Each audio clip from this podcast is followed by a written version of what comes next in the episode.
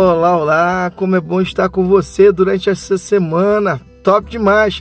O convite que eu faço veio comigo nesse devocional, onde a ideia principal é nós estarmos diante do Pai em adoração, devotando a Deus o nosso viver.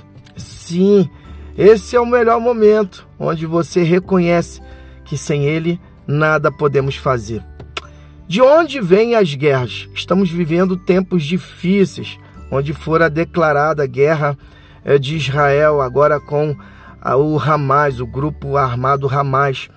E aí eu peço oração pelo povo eh, de Israel, pela nação de Israel e também pelo povo palestino.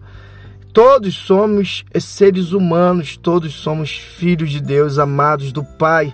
E não devemos é, criar animosidade contra ninguém.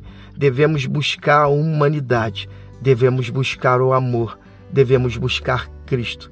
De onde vêm as guerras? Essa é a pergunta que Tiago fez logo no início da sua epístola, a partir do capítulo 4. Olha que interessante. Pega o código aí.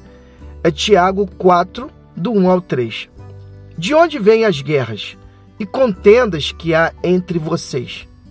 Não vêm das paixões que guerreiam dentro de vocês?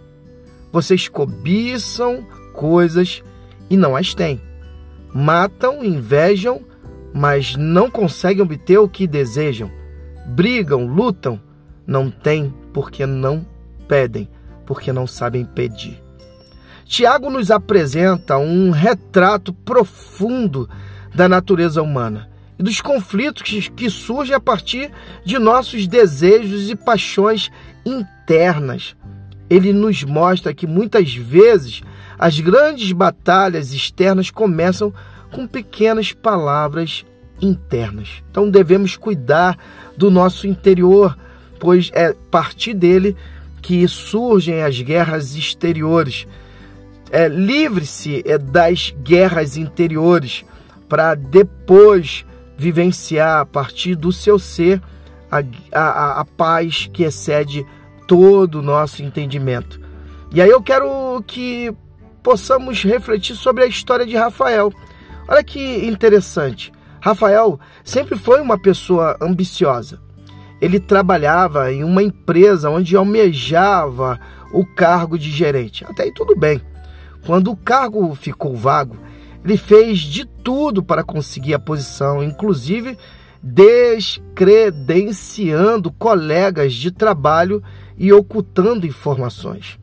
Mas, em vez de obter o que desejava, ele encontrou um ambiente de trabalho tóxico e cheio de desconfiança. O conflito interno de Rafael, sua cobiça, gerou contendas externas que afetaram a harmonia de toda a equipe. Olha que triste. A reflexão para minha e a sua vida é assim, é seguinte, antes de apontar o dedo ou buscar soluções externas, precisamos analisar nossos corações, identificar as verdadeiras raízes dos conflitos. A paz começa dentro de nós. A paz está aí. A paz é Cristo. Permita Ele ministrar ao seu coração e serás bem-sucedido. E que Deus te abençoe.